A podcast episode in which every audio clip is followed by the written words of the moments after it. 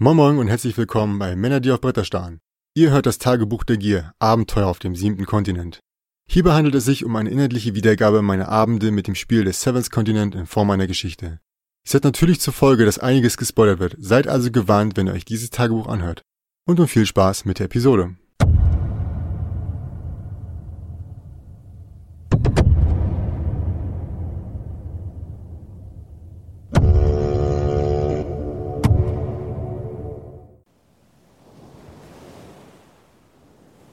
Der Tag begann mit einer kleinen Jagd zur Stärkung. Es gab wieder Steingraben. Auf dem anschließenden Weg zur Bucht war der Felsboden mit hunderten von kleinen rötlichen Kreaturen bedeckt, die wie Seeigel aussahen. Um nicht verletzt zu werden, musste ich auf Zehenspitzen durch diese Kolonie tippeln. Das war zwar lästig, weil es mich aufhielt, aber keine sonderlich große Gefahr. Kurz darauf stand ich auch schon wieder am Rande der Bucht, die mich vom anderen Teil der Insel trennte. Die Wellen brachen und stürzten laut gegen die zerklüfteten Felsen. Ich wusste, auf die andere Seite zu gelangen würde keine leichte Aufgabe sein. Zog meine Kleidung aus und band all mein Hab und Gut zu einem großen Knoll zusammen, welches ich bei der anschließenden Durchquerung der Bucht über meinem Kopf trug. Etwa in der Mitte rutschte ich weg und sank kurzzeitig mit dem Kopf unter Wasser. Dabei nahm ich zwar einen großen Schluck zu mir, konnte mich aber wieder fangen und weitermachen. Dieser Zwischenfall, der hohe Wellengang und die Eiseskälte machten das ganze Unterfangen letztlich doch recht gefährlich. Und so gelang es mir nur, durch Aufbringung all meiner Kraft die Bucht zu durchqueren. Auf der anderen Seite angekommen, kroch ich dann auf allen Vieren ans Ufer. Ich japste noch Luft und versuchte mich langsam wieder zu beruhigen. Als ich aufschaute und mich umsah, fiel mir sofort das kleine, vier Meter lange U-Boot auf, welches an zwei Krähen hing, die es über der Wasseroberfläche hielten. Es war aber sonst keine Menschenseele in Sicht. Dafür stieß ich auf dem Weg zum U-Boot auf zwei Gräber, die wahrscheinlich zur Besatzung des U-Boots gehörten. Der Boden hier war sehr felsig und wer auch immer sie hier zur Ruhe gebettet hatte, schien versucht zu haben, ein richtiges Grab auszuheben, bevor er aufgegeben die Körper mit Stein bedeckt hatte. Ich hielt inne und sprach ein Gebet.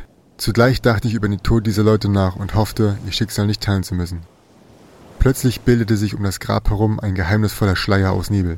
Er verschmolz zu einer dünnen, zerbrechlichen Form, die mit einem gespenstischen Finger in meine Richtung deutete. Dieser, ich nenne es mal Geist, stieß einen harten, schrillen Schrei aus, bevor er so unerklärlich verschwand, wie er erschienen war. Ich tat es als eine Einbildung ab und versuchte weitere Gedanken daran zu verdrängen. Danach sah ich mir das Boot etwas näher an. Die Kräne hielten es durch Ketten über Wasser, die an jedem Ende befestigt waren. Da jede Kette durch eine Riemenscheibe an der Oberseite eines Krans lief, konnte ich das U-Boot ohne große Probleme ins Wasser lassen. Als ich kurz darauf den Kontrollraum betrat, überprüfte ich sofort den verbliebenen Treibstoff. Zum Glück war noch etwas im Tank. Außerdem fand ich an der Lenkung eine offene Abdeckung und darin die Möglichkeit, die beiden Zahnräder einzubauen. Alles, was ich nur noch hätte tun müssen, war den Motor neu zu starten. Ich hielt jedoch inne und überlegte, ob dies das Richtige war. Um den Kopf frei zu bekommen, drehte ich nochmal eine Runde über die kleine Insel. Mir kam in den Sinn, dass wenn das U-Boot defekt wäre oder ausfiel, ich keine Chance hätte zu überleben. Ich ließ meinen Blick über den weiten, endlosen Ozean schweifen. Ich musste hier weg. Noch ein paar Tage und ich würde verhungern. Nach einer Weile der Beobachtung wurde mir schließlich klar, dass in Anbetracht des Wellengangs und des bitterkalten Wassers das U-Boot wohl meine beste Chance sei. Und so rumpelte nur wenige Minuten später der Motor, als ich ihn anließ. Er begann zum Brummen, als ich das U-Boot in Gang setzte. Ich lenkte vom Ufer weg und verließ die Insel ohne weitere Verzögerung. Der Kontrollraum war eng und unbequem, aber trotz des Motorenlärms und des stickigen Kraftstoffgeruchs war ich nur allzu gerne bereit, zumindest für eine kurze Zeit, der Kapitän dieses U-Boots zu sein. Nachdem ich etwa 20 Minuten lang nach Norden fuhr, konnte ich die Küste des siebten Kontinents in der Ferne ausmachen. Der Treibstoff reichte Gott sei Dank auch, um es bis dahin zu schaffen. Dort angekommen, verließ ich das U-Boot. Das Gebiet schien zunächst frei von jeglicher Gefahr zu sein. Zudem wiesen frische Tierspuren und einige Fellbüschel auf den nahen Felsen auf Tieraktivität hin. Ich versteckte mich und wartete im Hinterhalt, bereit, mich auf die Beute zu stürzen. Und dann sah ich ihn, ein Geier. Dieser große Aasvogel pickte an einem kleinen toten Säugetier herum und schien mich gar nicht zu bemerken.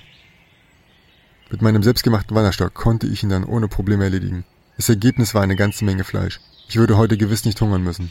Leider war ich im Anschluss auch ziemlich blutbeschmiert, was bei der nächsten Jagd hinderlich werden könnte. Danach ging ich weiter nach Osten, spürte aber zusehends die Anstrengung des Tages. Jeder Schritt wurde langsamer und mühsamer. Glücklicherweise erblickte ich wenig später eine kleine Lichtung inmitten der nahen Kiefern, die eine gute Deckung und Schutz vor dem Wind boten.